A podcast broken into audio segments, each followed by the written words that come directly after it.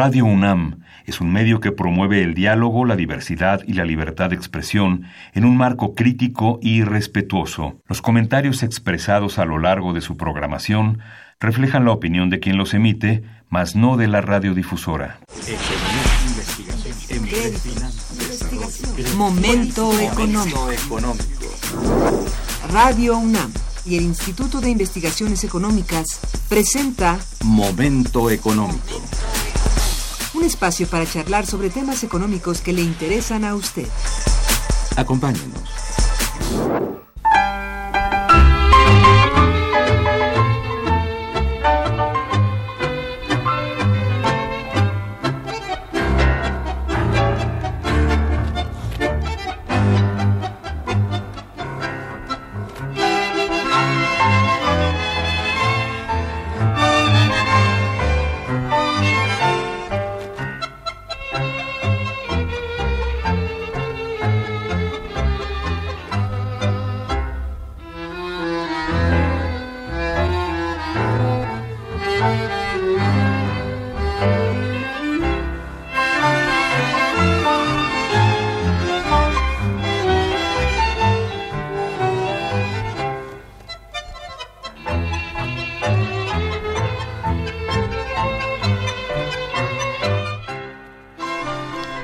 Muy buenos días.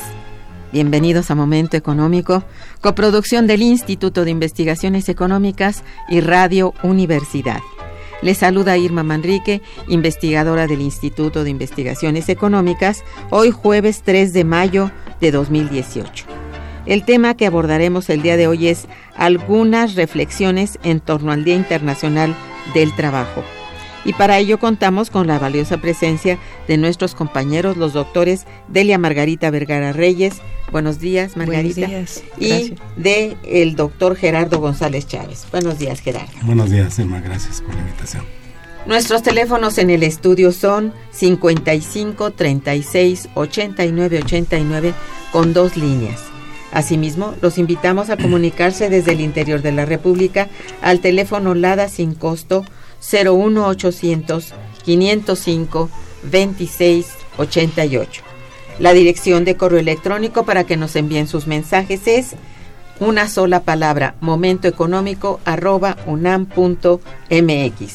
También pueden escucharnos a través de las páginas de internet www.radio.unam.mx y www.iis.unam.mx de nuestros invitados. Delia Margarita Vergara Reyes es doctora en Economía por la Universidad Complutense de Madrid, con mención sobresaliente cum laude y licenciada en Economía por la Universidad Nacional Autónoma de México. Actualmente es investigadora titular en el Instituto de Investigaciones Económicas, adscrita a la Unidad de Investigación en Economía del Trabajo y la Tecnología, ha sido profesora en las facultades de Economía, Ingeniería y de Ciencias Políticas y Sociales de la UNAM. Es autora de diversos capítulos en libros colectivos, del libro Política Tecnológica en México, la industria de los plásticos y el más reciente, Crecimiento Económico, Innovación y Empleo. Gerardo González Chávez es doctor en Economía, maestro en Ciencia Política y licenciado en Economía por la UNAM. Pertenece al Sistema Nacional de Investigadores de CONACIT, es investigador titular en, el Instituto de Investigaciones Económicas, adscrito también a la Unidad de Economía del Trabajo y la Tecnología de la cual es su representante. Sus líneas de investigación son Estado, salarios, inflación, condiciones de vida, desarrollo industrial, productividad, innovación, empleo, desempleo y migración. Es autor individual de más de seis libros, coautor o coordinador de más de otros 11 libros, ha escrito más de 19 capítulos de libros, 29 artículos en revistas académicas especializadas, imparte cátedra en las facultades de Ciencias Políticas y Sociales y el posgrado de Economía de la UNAM. Su libro más reciente y que hemos presentado a ustedes en este espacio, Mercado de Trabajo en México, Acumulación, Salario y Ganancia. Bien, el pasado primero de mayo se conmemoró una vez más el Día Internacional del Trabajo o Día Internacional del trabajo. Nuestros investigadores, amigos y compañeros invitados del día de hoy han realizado diversos estudios y publicado varios libros acerca del comportamiento del empleo en México, así como de la gran mayoría de los elementos que conforman este importante tema. Sin lugar a dudas, eh, se trata de la actividad económica de mayor interés para la sociedad mexicana, que como todos sabemos transita en un contexto de crisis económica, falta de oportunidades y un escenario laboral poco favorable. Dicho lo anterior y con el ánimo de conocer mucho más acerca de este importante tema, cedo la palabra a nuestros invitados para que expliquen, antes que todo, por qué razones poco a poco han quedado en el pasado los logros de las conquistas obreras que dieron paso a la conmemoración del Día Internacional del Trabajo? Por favor, Gerardo. Bueno, el patrón de acumulación neoliberal, que es el que está predominando en la mayor parte del mundo, es el resultado de un proceso histórico del desarrollo del capitalismo, y diríamos del desarrollo del capitalismo en México, eh, desde mediados de los 80 del siglo XX y lo que va del 21.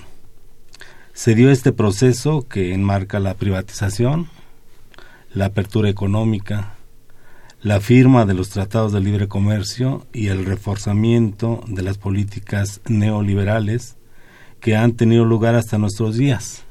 En el caso de México, con la renegociación del Tratado de Libre Comercio de América del Norte como parte de la formación de los grandes bloques económicos y las políticas de liberalización de bienes y servicios.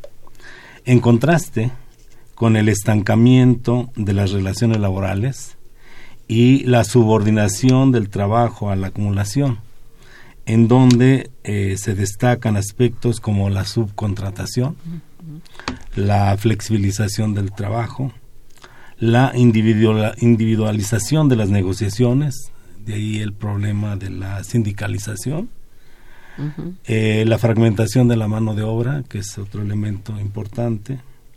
Eh, en este contexto también la ampliación de la jornada de trabajo y la eliminación de las conquistas obreras logradas durante eh, prácticamente todo el siglo XX. Entonces este es, este es el contexto más o menos general en que podríamos. ¿Cómo podría, digamos, este, resumirse cuál ha sido el significado para la actividad laboral y en particular para el trabajador la aplicación de este patrón de acumulación? Por un lado, pues hay una mayor, eh, bueno, hay un, un abaratamiento general del, de la fuerza de trabajo. Sí.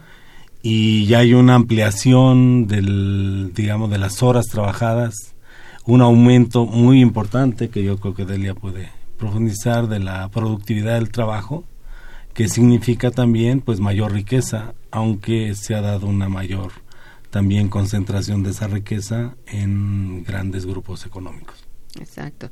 Delia Margarita, ¿qué ha significado para México la llamada restricción de la participación del Estado en las actividades económicas?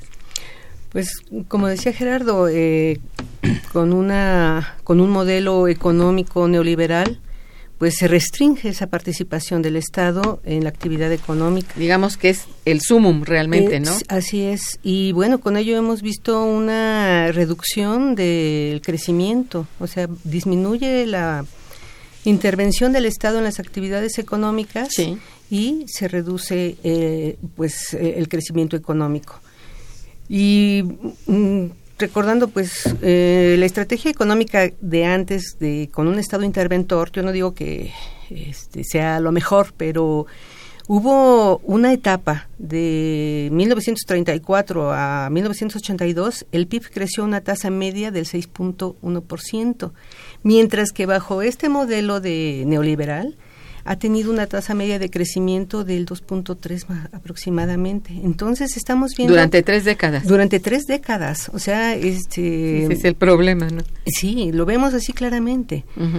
Eh, el libre mercado estamos viendo que no funciona positivamente para el conjunto de la economía. Puede ser que algunas empresas, pues sí, están haciendo sus negocios y les van bastante bien pero queda claro que el desarrollo económico del país no depende de las transacciones que se hacen en el, del sector privado en, el mercado, sino que también es importante la participación del Estado eh, con la aportación de bienes y servicios a través de las leyes, que las leyes las ha reformado prácticamente para facilitar la entrada y esta flexibilidad laboral, también eh, a través de la, de la educación, del bienestar social, que eso también se ha alejado. Vemos ahora que el bienestar social se reduce a la práctica política de, de dar la, el paraguas, el, este, la torta, la gorra, y eso no es, o un vale eso no es eh, la política social que necesitamos.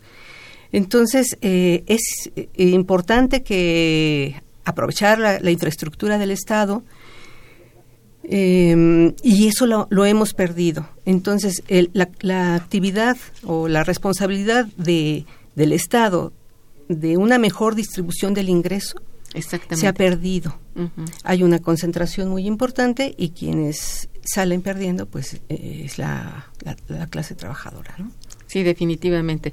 Y digamos que realmente el hecho de hablar de intervención del Estado, habría que ver qué tipo de intervención del Estado, pero no borrar del mapa la intervención del Estado. Yo creo que este ha sido un gravísimo error y llamar o intercambiar intervención del Estado por rectoría, no ha quedado muy claro cuál es este cambio benéfico para la sociedad en realidad no ha sido tal, ¿verdad? Así es. Bien, este, vamos a hacer una breve pausa, estamos en momento económico y, y estamos conversando con la doctora Delia Margarita Vergara Reyes y el doctor Gerardo González Chávez acerca de el Día Internacional del Trabajo y lo que significa pues la celebración de este día.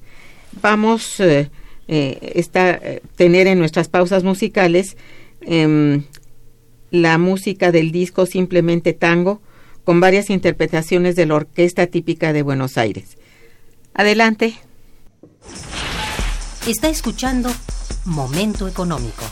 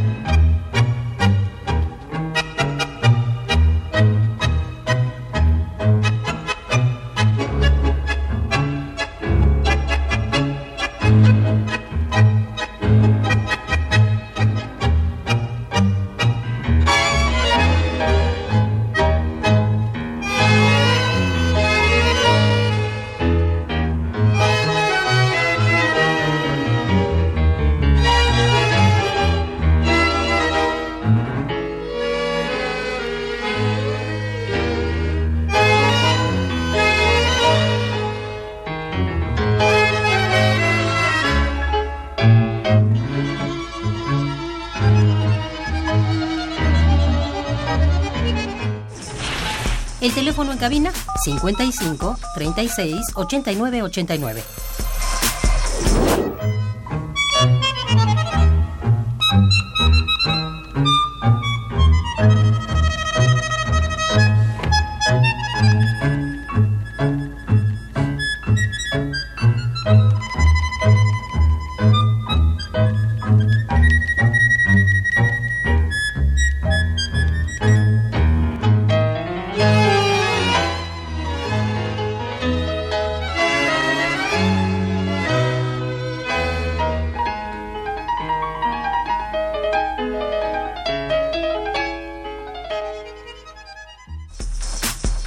Continuamos en Momento Económico.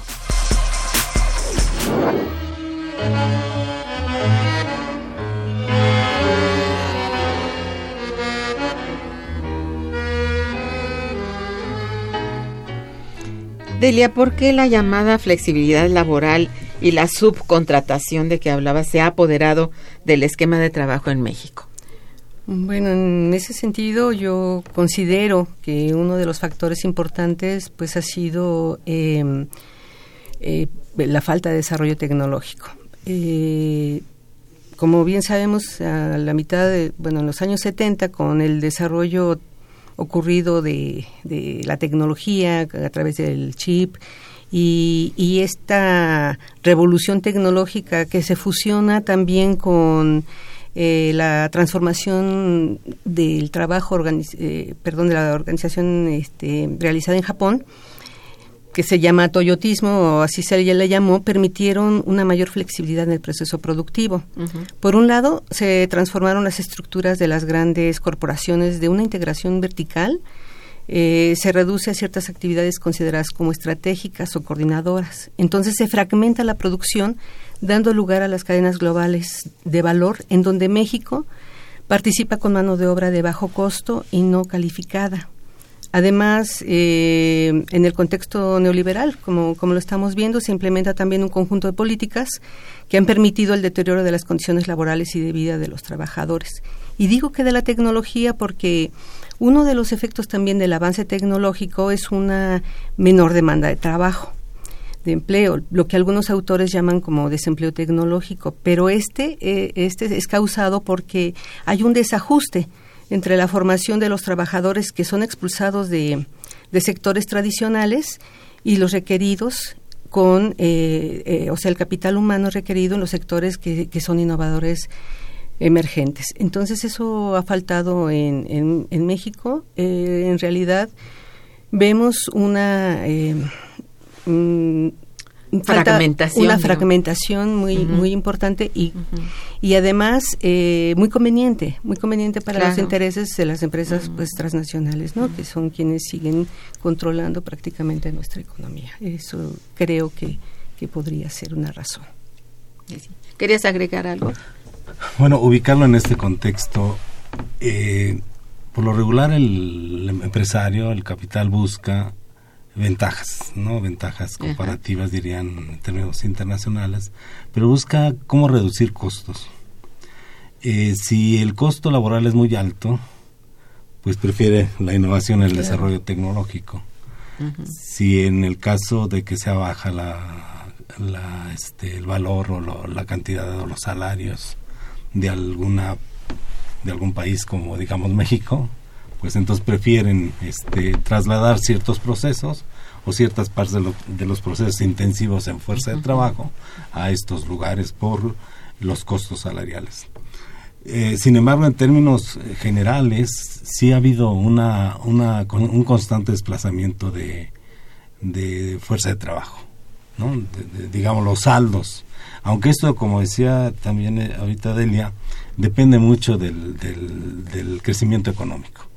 Entonces, ya en el siglo XXI, por ejemplo, este, después de la crisis económica del 2000, 2001, este, empieza a haber un proceso de recuperación económica que se extiende hasta el 2007.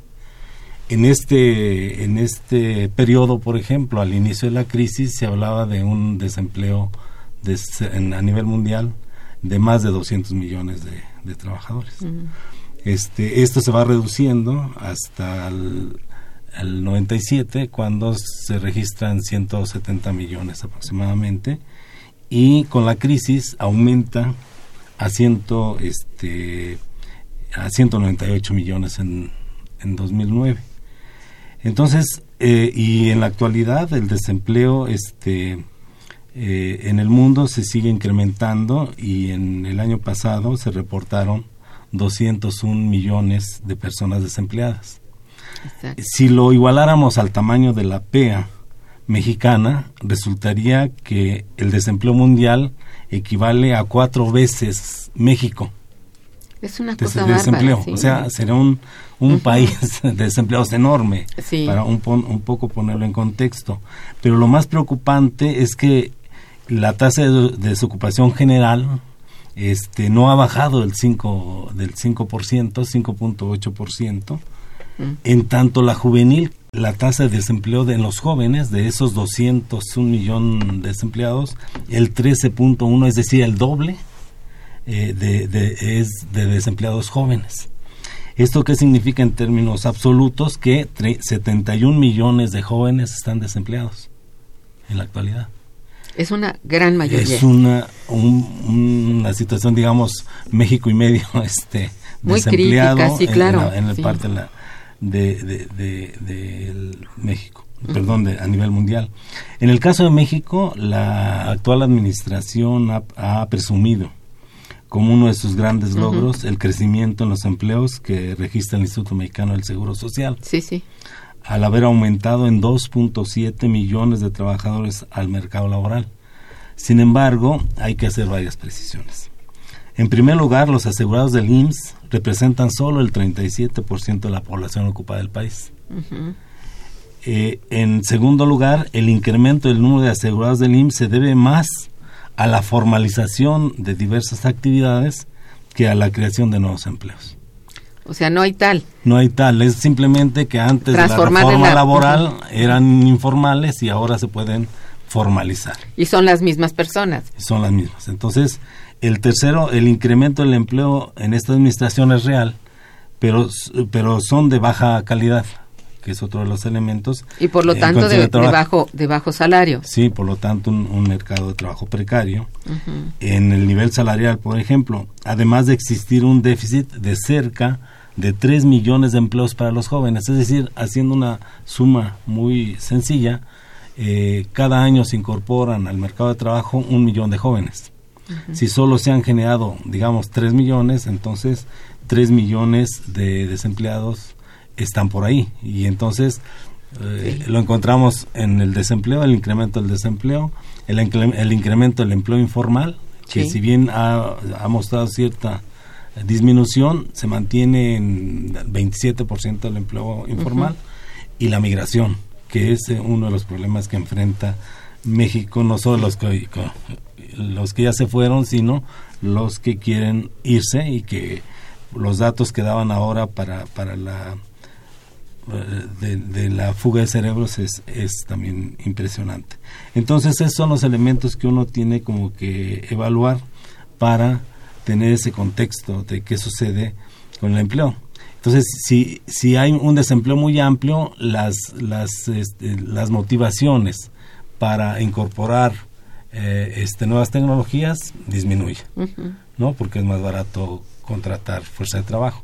Sin embargo, en, en términos ya más, eh, por ejemplo, en el Tratado de Libre Comercio, que podemos ah, luego hablar un poquito de esto y los salarios, resulta que, por ejemplo, para Canadá y Estados Unidos ya resulta conveniente la incorporación de la innovación y el desarrollo tecnológico, es decir, los robots maquiladores que van a desplazar esa fuerza de trabajo que ahora está viniendo para México. Aunque en términos salariales todavía tenemos ahí un colchón que tenemos que este pues señalar, pero que eh, es muy endeble en el sentido de que Sí. la competitividad se, da a través de la innovación y el desarrollo. Eh, los países que no lo hacen de inmediato pues, se van, van teniendo problemas en el, en el mediano plazo, en la medida que se van rezagando tecnológicamente y pueden ser desplazados del mercado. Bueno, aquí, perdón, hay un Sí. elemento, tiene razón Gerardo, en ese sentido hay un estudio que dice que en 20 años eh, un 52% de los trabajadores o de las actividades rutinarias de los mexicanos van a ser sustituidas por robots. Aquí el problema no es, eh, eh, la tecnología no es mala, o sea, eh, a- mm, el desarrollo eh, ha sido natural a través del capitalismo, o sea, las fuerzas productivas, como decía Marx, se van, van revolucionando y van haciendo que vayan cambiando las condiciones de trabajo, en fin. Pero lo que estamos viendo ahorita es que eh, México no está creciendo. O sea, precisamente por esto me- este modelo neoliberal que, que tenemos, en donde el Estado, o sea, hay una desregulación total. El capital financiero es el que ha estado predominando sobre el capital productivo. Sí. O sea, eh, políticamente se enfocan a resolver los efectos, pero no la causa. Aquí la causa es falta de empleo, de oportunidades, o sea, generar la- eh, empleos, generar un mercado interno fuerte que pueda competir. Porque ahorita estamos en Telecan, pero realmente somos intermediarios, no somos productores. Efectivamente. Entonces, estamos viendo generaciones y- de jóvenes que están en total desventaja. Hace muchos años, en, en el, con el otro modelo, los que estudiábamos, los que venimos de, de, de- de origen humilde, estudiábamos y sabíamos que con ese esfuerzo íbamos a cambiar nuestra situación económica, que íbamos a tener manera de vivir, de programar nuestra vida en un empleo estable. Resulta que ahora no. Ahora hay más calificación, los jóvenes se preparan, pero no, en- no hay manera de inserción en el mercado, porque no existe. O sea, las oportunidades de trabajo son mínimas. Y las que hay, como bien decía Gerardo, son en condiciones pues de ínfimas. ínfimas. Entonces, eh, tenemos un grave problema que hasta ahorita no ha habido una solución o un planteamiento posible de solución. Exacto. Y bueno, este eh, habría que hablar un poco, y tú lo mencionas en tu libro, de algunos de los efectos que este neoliberalismo, este modelo, ha causado en la evolución de los salarios en México. ¿Cuál ha sido? ¿Cómo se ha ido, este, digamos, cómo ha penetrado y cómo ha afectado? Sí, el, lo que decíamos, el deterioro salarial no solo se ha dado a través de la pérdida del poder adquisitivo de los trabajadores, sino también cómo se han comprimido los salarios y se han comprimido hacia la baja.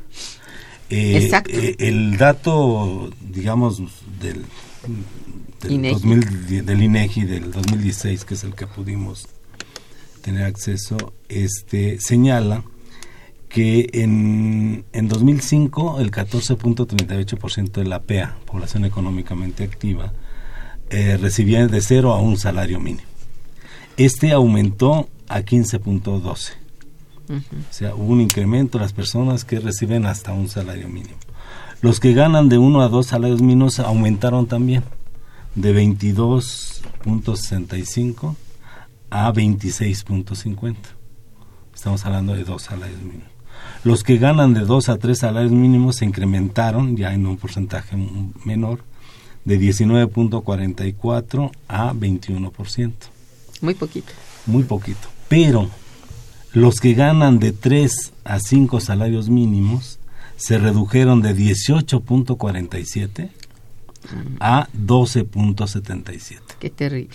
Y el último salario que nos da el dato del INEGI es los que ganan más de 5 salarios. Estos que decía este Delia, ¿no? Aquellos que tuvimos oportunidad de. Bueno, los que ganan más de 5 salarios se redujeron prácticamente a la mitad, ya que en 2005 eran 10.55% de la PEA y en el 2016 es 5.94. Qué reducción La tan bárbara. sí. La masa de trabajadores incorporados eh, de la PEA asciende a 54 millones de personas en 2016 y de esos el 62.6% de la población asalariada gana entre uno y tres salarios mínimos, lo que decíamos ahorita, es decir, entre 88 para poner los, el salario mínimo de ahora, entre 30 y o- entre 88 y 264 pesos diarios. A estos datos se le debe de descontar la pérdida del poder adquisitivo eh, por el proceso inflacionario que se ha intensificado en los últimos años. Así es. Entonces ha habido un abaratamiento de la fuerza de trabajo y eso lo que implica es una disminución en el mercado, o sea, del consumo, hay un estancamiento del consumo de lo que se quejan los empresarios de que no se vende, pues es producto de que no hay quien los compre, porque hay que recordar que el 90% de la población pues trabaja o hace alguna función para obtener un salario, obtener un ingreso y Sí. poder consumir. Sí. A diferencia del otro 10% que pues que recibe ingresos para invertir y ganar en aquello que le dejan mejores beneficios. Pero entonces aquí está ese grado de este digamos de pérdida del, del valor del, del trabajo y concentración y, y en, en, ot- en otros manos. Entonces, y eso, eso ha sido gracias pues a toda esta política que se estableció desde el alejamiento del Estado, que es otro de los elementos. Antes el Estado era el responsable de muchas prestaciones sociales. Ahora, en la medida en que no tienes un, un trabajo estable, pues estás en la informalidad y por lo tanto no tienes vacaciones, no tienes este, Ninguna prestación. ninguna prestación y eso implica que tu fuerza de trabajo es mucho más barata, pero la posibilidad de reproducción de esa fuerza de trabajo se vuelve cada vez más precaria. Así Y entonces no es extraño que el Coneval nos diga que el 50% de la población mexicana, que estamos hablando de 122 millones, está en pobreza y pobreza extrema. Es parte de ese proceso de concentración. sido- ha sido- Sin embargo, en la parte competitiva, lo que decía Ujú. Delia, pues somos muy competitivos. No, pero Sí. el efecto, Pero el efecto social es Ah, lo que es, lo que nos, ¿no? ese que es el que nos preocupa, ¿no? Claro. Sí, claro. Bien. Este, hemos recibido aquí unas llamadas, si me permiten, voy a leerles. Eh, don Agustín Mondragón, que felicita a los invitados y al programa. Gracias, don Agustín. Dice, en México, los industriales, empresarios y tiendas de autoservicio no se conforman con ganar un tanto por ciento por su inversión. Están copiando a los gobernantes que en un periodo de gobierno se hacen millonarios. El industrial intenta no pagar impuestos ni salarios justos porque están dentro de la mafia mundial que llevan por meta gobernar a las naciones a través de sus empresas. Lo vemos en Venezuela, Brasil, Argentina y Chile, que una vez que llegan los industriales al poder, esclavizan a los campesinos, trabajadores y amas de casa. Sí, Estar de eh, acuerdo porque además sabemos que, que ocurre, ¿no? Pues sí, es el capitalismo, es algunos le dicen capitalismo salvaje, es Salvaje, precisamente sí. eso. Bien, eh, Rubén Navarro también felicita a los invitados. Dice, ¿cuánto ha crecido la economía de México desde los 80 hasta ahora? Bueno, el ritmo de crecimiento ha sido aproximadamente de 2%. De 2%, sí, con altas En y tres bajas. décadas. Ujú. Eh, sí, con altas y bajas, pero no ha llegado a los niveles que tuvo en los años 60, no sé, en los 50. Definitivamente. Bien. Sí, y, perdón, y, de- y depende mucho el periodo que se tome. Porque si agarra uno el periodo de 1982, resulta que está la crisis del 82, la crisis del 87, Ujú. ¿no? Sí. La crisis del 91 y entonces este el crecimiento ya real pues es mucho menor. Así es. Los datos globales, digamos, de los últimos 30 años sí señalan un- un crecimiento no mayor al 2.5%. Así es, no mayor, exactamente. Bien, pues quiero mencionar a ustedes que nuestros invitados, particularmente el doctor Gerardo González, está obsequiando tres libros para nuestros radioescuchas sobre mercado de trabajo en México, acumulación, salario y ganancia. Pues bueno, hagan sus preguntas a nuestros invitados y nos vamos a un corte musical y regresamos. Gracias. Está escuchando Momento Económico por Radio UNAM.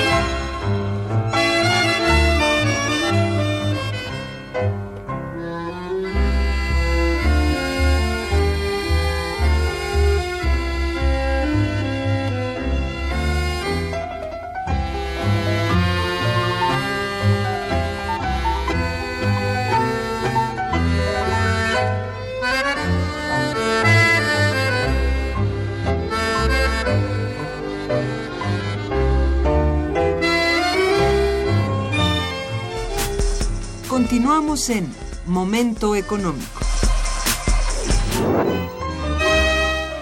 Delia, en el caso de la llamada competitividad y todo lo que esto implica, puede decirse que es un fenómeno que ha coadyuvado al desarrollo de las empresas mexicanas y a la calidad de vida de los empleados? O, a ver, digo, o sea, ahí deslíndale, por favor. Sí, bueno, que si hay empresas competitivas, sí, sí las hay. Sí las Tenemos unas empresas, cadenas comerciales, movilidad, este, perdón, telefonía y demás, ¿no?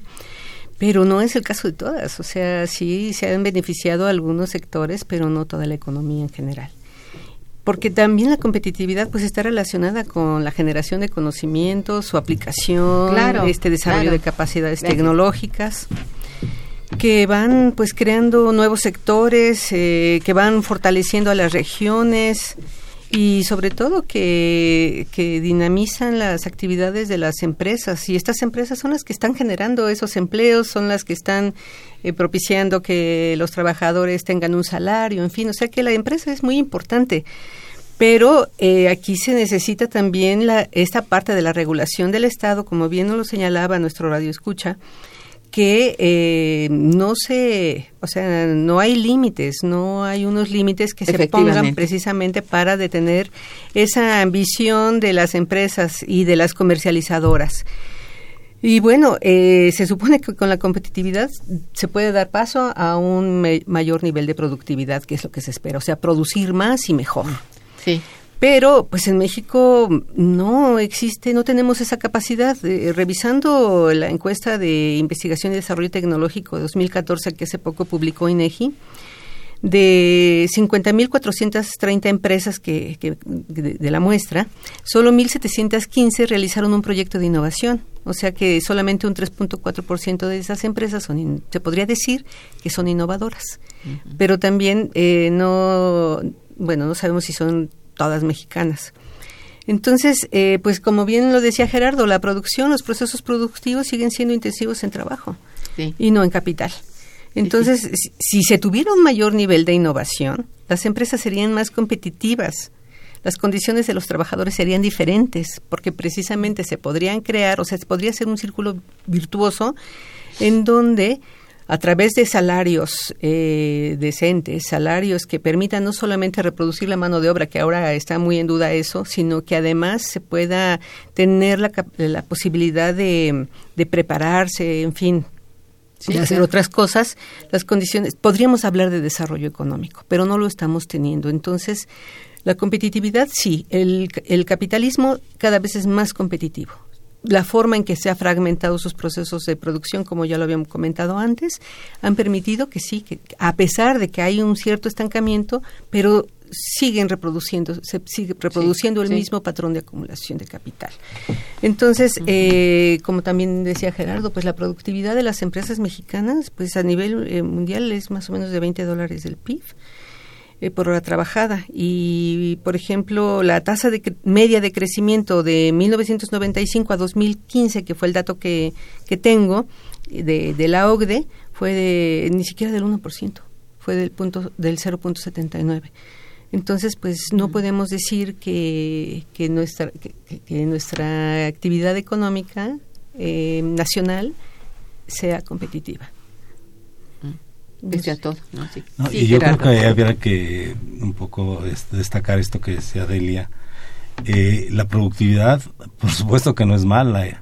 La productividad es eh, la producción de más valores de uso con menos esfuerzo, es decir, con menos trabajo. el problema está en luego quién se queda con esos resultados. Ahí es donde está si hay un aumento de la productividad y si, si en lugar de haber un mejoramiento salarial hay una disminución del salario real, entonces quien se queda con los aumentos de la productividad y la disminución de los salarios, pues es la empresa o los empresarios. Obviamente. Entonces ahí, ahí, está, ahí está el problema, porque no das tampoco la posibilidad de que un aumento de la productividad significara un aumento de los salarios. Eso implicaría un aumento del mercado. Entonces, esa situación virtuosa se vería reflejada en que los trabajadores pudieran tener mejores condiciones de vida para eh, poder con el mismo salario, un salario mayor, este poder adquirir más productos, más valores de uso, más alimentos, etcétera. Pero ese es lo que no se propicia, ¿por qué? Porque el afán es ganar, ¿no? Y ganar. Y ahí es el, el problema de que el Estado tiene que regular esta situación, al igual como lo hace China, o lo hace Estados Unidos, o lo hace, ¿qué país, no? Brasil, ¿no? Eh, Venezuela, ahora que está tan golpeada, etcétera pues procuran esta eh, cubrir estas necesidades. Por ejemplo, en Chile, en China se asegura eh, la educación, el alimento, recreación. Entonces, en realidad, el salario que recibes es complementario a no, aquí con lo que recibes tienes que cubrir todas esas necesidades sociales. Y como el aspecto social se ha privatizado, entonces también tienes que guardar una parte para pagar el seguro social o para pagar el, la educación, la educación o para pagar este pues todos los gastos que requiere una familia para su reproducción. Al no haber suficientes este ingresos para esto, pues no se cubren las necesidades mínimas que señala nuevamente el Coneval para su este para la fuerza de trabajo, ¿no? Bueno, no es mala la tecnología que los países desarrollados que invierten más en I más D tienen condiciones eh, de vida, pero muy favorables. O sea, es cierto, pues no es nada malo. El problema es que estamos en un país subdesarrollado en donde no se encuentra la salida precisamente para poder aumentar el bienestar social. Si el retira, al retirarse el Estado, como dice Gerardo, eh, eh, em, hace, o sea, deja de distribuir, deja de cumplir su misión de hacer una equitativa distribución de la riqueza. Y esto se da a través de las transferencias precisamente a, los trabajadores. O sea, ese es el estado de bienestar que, que, existió, pero que ya no tenemos y que estamos viendo las consecuencias tan negativas que ha sido esa, ese retiro de, de esa función. Es cierto. Yo estoy totalmente de acuerdo con ustedes. Eh, Ángel Cervantes eh, los felicita y felicita al programa. Gracias. Dice, escribamos sobre el mejor maestro de ciudadanos y presidentes que sigue siendo el ejemplo de Lázaro Cárdenas. Bueno, nos parece bien. Pues eh, Miguel Rincón, también reciban ustedes sus felicitaciones. Dice, de los candidatos, ¿quién ha propuesto mejores condiciones laborales para los trabajadores? ¿Saben ustedes algo de esto? Pues ya me... Eh, creo que está muy claro. O sea, hay, hay un proyecto Nación que se difundió desde el año pasado, que es Andrés Manuel Obrador. Este, estas cuestiones que nosotros hemos abordado aquí están más o menos tratadas en, el, en este proyecto. Eh, coincidimos, ¿no? Yo señalaba ahorita que uno de los problemas fundamentales es la generación de empleos, ¿no? Entonces, la generación de empleos bien remunerados, etcétera, van vinculados a la necesidad de la independencia económica, la independencia este, energética, la independencia alimentaria. Entonces creo que eh, estas, eh, las propuestas de que sea el Estado el que impulse este estos programas es dirían es ir al pasado como lo dicen algunos de los candidatos.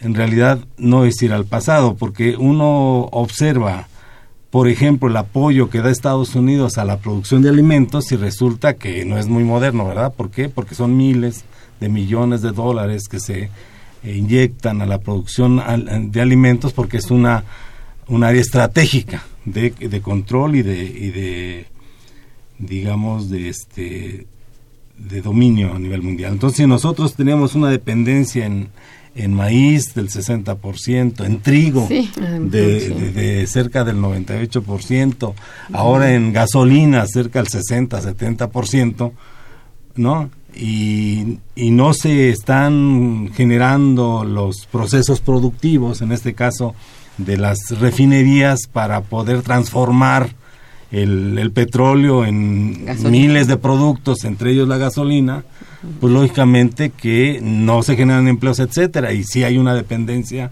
cada vez mayor de los precios internacionales. Entonces, siendo un país petrolero, resulta que compramos la gasolina más cara que en, que en los países a donde exportamos el petróleo. Entonces, son elementos que ahí de, que te pueden dar este lineamientos de generación de empleos, de aplicación de la innovación y el desarrollo tecnológico, no no creemos esto no de que yo creo que la, la sociedad mexicana puede aprovechar por supuesto el desarrollo de las fuerzas productivas. El problema es de cuánto invertimos en innovación y desarrollo. Se ha estancado ahí en el 0,44% cuando el, la propuesta del, de la actual administración era alcanzar cuando menos el 1% del PIB no ya estamos en el último año y seguimos reduciendo la inversión en, investigación y desarrollo. Entonces, todos esos elementos tienen que ver, ¿no? Tienen que ver con la generación de escuelas, la, la incorporación de los jóvenes que no tienen posibilidades de trabajar, pero tampoco tienen posibilidades de estudiar, tienen que vincularse a la fase productiva. Sí, eso es muy cierto. Miren, tengo aquí otras llamadas de Roberto Aguilar, quien los felicita también, y dice, ¿por qué el gobierno no apoya a la creación de sindicatos hoy? Pues es bueno, sí los casi obvio, ¿no? Pero existen los sindicatos corporativos, o sea, los que no tienen un solo trabajador, pero antes de que ya cuando va, empieza la empresa sus funciones ya tiene un sindicato. Esos sindicatos son los que están existiendo. O sea, son como fantasmas, ¿no? Sí, son los que el doctor Alfonso Bouzas, este investigador de nuestro instituto, analizó que el 80% de los sindicatos son sindicatos blancos, es decir, existen en el membrete, pero no representan más que a ellos mismos, ¿no? y, la fortaleza de los sindicatos eh, ante esta situación de cambio de flexibilidad, ahora ya es directamente con el patrón de manera individual se hacen las negociaciones. Entonces dejas a los sindicatos sin materia de trabajo. Entonces, este, en la medida en que vas fragmentando, individualizando las actividades, vas este, destruyendo o bien este, minimizando la importancia de los sindicatos. ¿no? Sí, eso es lo que se ha hecho, ir minimizándolos hasta desaparecerlos. ¿no? Han desaparecido, bueno, un sinfín de sindicatos. ¿no? Y a ver, dice aquí, eh, Andrea Hernández felicita a los invitados y al programa y dice, ¿qué institución puede amparar a trabajadores para resolver injusticias laborales? Sigue siendo, ¿no? Ha habido algunas modificaciones. Se habla de ya de las eh, de estas eh, comparecencias de ah. cara a cara, ¿no? etcétera, pero siguen siendo las juntas de conciliación y arbitraje los que eh, tiene uno que presentar su demanda. De manera eh, personal, individual. No, eso no tiene ningún peso. Y, por ejemplo, esto hablábamos de la de la segunda este, generación de reforma de la reforma laboral que ya hay una iniciativa del PRI en la Cámara de Diputados en donde se trata de acotar todavía aún más esta situación en donde los propios sindicatos para poder estallar un, un movimiento de huelga eh, se vean ya prácticamente imposibilitados en la medida en que se pide una lista de los sindicalizados, se pide tiempo suficiente, etcétera, para señalar si una huelga es legal o no legal, ¿no? Entonces, que generalmente es, no es, acotar aún más la, que ya se había venido acotando desde de 1931, ¿no? pero la reforma del 2012 lo hizo aún más, pero parece que no fue suficiente y hay que meter nuevos elementos. O sea que este partido sigue insistiendo en, ser el dictador. La dictadura perfecta ya. quiere continuarla, ¿no? Pues sí. Hilda de San Román los felicita y felicita al programa. Gracias, doña Hilda. Dice, el primero de mayo tendría que ser el Día de los Trabajadores, no del trabajo, porque es la reivindicación del derecho de los trabajadores. No hay que perder la significación. Es recordar la lucha de los derechos de los trabajadores. Para tener una idea de quién nos dirige, hay que recordar dos fases, dos frases. Friedman dice, de la pobreza no se tiene que ocupar la economía, de caso que se ocupan, no, dice, de la pobreza no se tiene que ocupar la economía, de eso que se ocupen otros. Ah, bueno. Eh, Clinton dijo, el Estado pilotea, no rema. O sea, Bueno, recordemos que Friedman es el principal, uno de los principales Ah, impulsores. promotor con- del- del con modelo. Hayek, de la, aplicación del modelo neoliberal, Neoliberal. claro. Víctor López los felicita y dice, ¿en qué proporción influye la tecnología en la desocupación de la mano de obra? ¿Y en qué proporción influye la inversión extranjera directa en la generación de empleos? Pues en realidad son buenas preguntas. Sí. O sea, es, eh, es muy complicado, primero porque tendría uno que hacer análisis de, de los microdatos a los cuales no tiene uno acceso, que Ah. es este, la, el comportamiento, el empleo de la inversión, etcétera, por empresa. ¿no? Entonces lo más que uno puede encontrar son datos estos eh, globales, ¿no? En donde fuentes como, no sé, el censo económico te permite llegar a cierto nivel de desagregación y a llegar a ciertas conclusiones, pero es sumamente difícil. Eh, se habla incluso de qué empresas de las micro, pequeñas y medianas empresas invierten o no en innovación y desarrollo, eh, cuánto de estos tantos programas que hay de apoyo a las microempresas están realmente este Sí. eh, siendo Comprendo, o- sí. no entonces es muy muy complicado Es complicado. pero bueno son temas que yo creo que Tiene nos razón en llaman que... a, a profundizar no Sí, buena pregunta. Dice don Víctor López. Ah, bueno, es él el que habla de la proporción en que influye la tecnología, etcétera. Delia, ¿por qué razones en la actualidad se observa una desaceleración de la productividad pese al incremento de la participación de la economía de las empresas, del cambio tecnológico importante de que hablabas, de la mayor calificación de la fuerza de trabajo, porque la hay, en contraste, hay falta de oportunidades y un precario nivel de vida de los obreros y sus familias.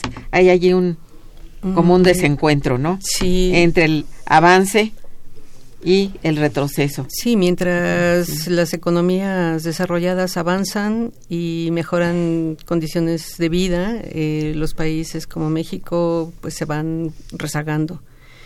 Pero aquí lo, lo interesante de, de, de la situación es que hay una desaceleración económica mundial. O sea, si hay un estancamiento económico, pero Sí. también pues es que prácticamente en todo el mundo, salvo algunos países, se está aplicando este modelo de neoliberal. Entonces, eh, existe, como ya se ha mencionado, una situación de, de desigualdad por una falta de una distribución del ingreso.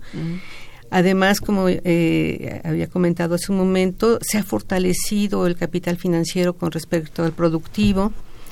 Y, y las estrategias, las estrategias seguidas por el modelo neoliberal de expansión del crédito en un mercado eh, financiero desregulado.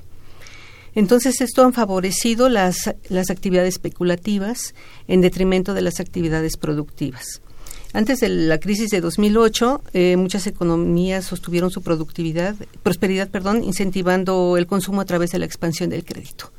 Entonces, eh, con esto, con el, con el creditismo, que algunos le llaman así, la inversión fue sustituida por el crédito. Y el ahorro, la inversión, se cambiaron por los préstamos y el consumo.